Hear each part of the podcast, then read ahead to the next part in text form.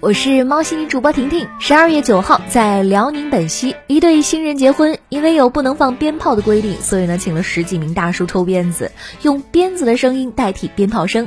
从当时的结婚现场画面可以看到，在小区楼道门口有几个排着队形，不停的挥舞着手里的长鞭。这个视频传到网上之后呢，很多人都认为这是当地的一个习俗，但是经过了解之后，大家才明白，原来这一对新人结婚，因为不能放鞭炮，所以呢，就找来了平时甩鞭。鞭子锻炼身体的大叔们，用抽鞭子的声音代替放炮的声音。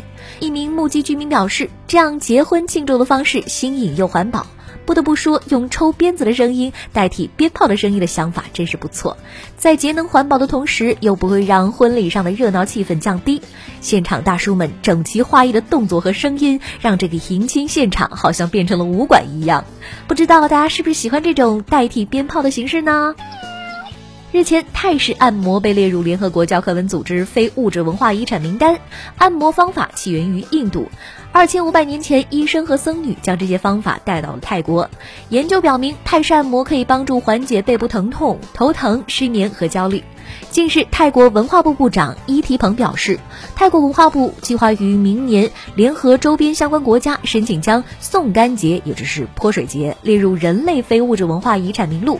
此外，冬阴功汤是泰国传统料理，泰文化部目前呢也正在收集整理资料，准备将冬阴功汤申遗。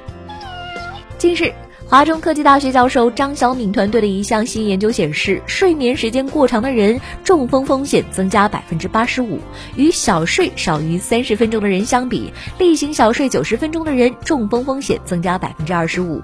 该研究发表在美国医学杂志《神经学》上。你还贪睡吗？还敢贪睡吗？我是婷婷，今天喵新闻就到这里。喜欢我的话，记得点击一下订阅专辑哟。明天见了，拜拜。